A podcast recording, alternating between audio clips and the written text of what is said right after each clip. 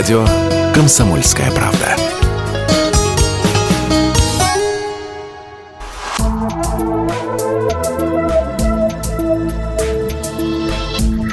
Просто космос.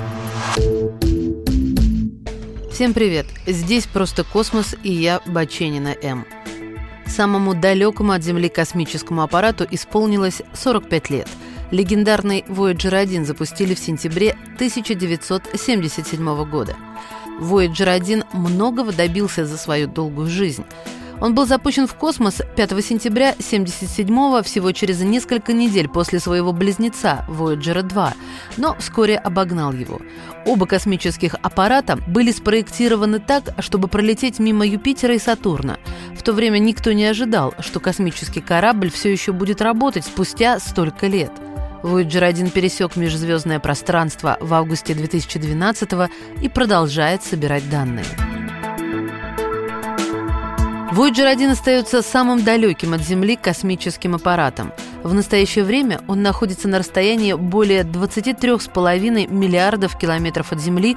Это более чем в 157 раз больше расстояния от нашей планеты до Солнца и движется от Земли со скоростью 60 тысяч километров в час.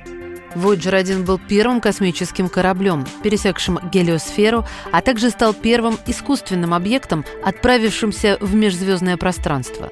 Voyager 1 обнаружил тонкое кольцо вокруг Юпитера и двух новых спутников Юпитера – Фиву и Метиду.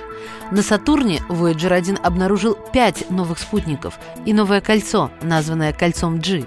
К сожалению, ничего инопланетного пока Voyager 1 обнаружить не удалось. Недавно НАСА исправили сбой, из-за которого Voyager 1 отправлял на Землю странные сигналы, и кто-то даже стал подозревать внеземной контакт. Но, если говорить упрощенно, Ctrl-Alt-Delete и проблемы исправили.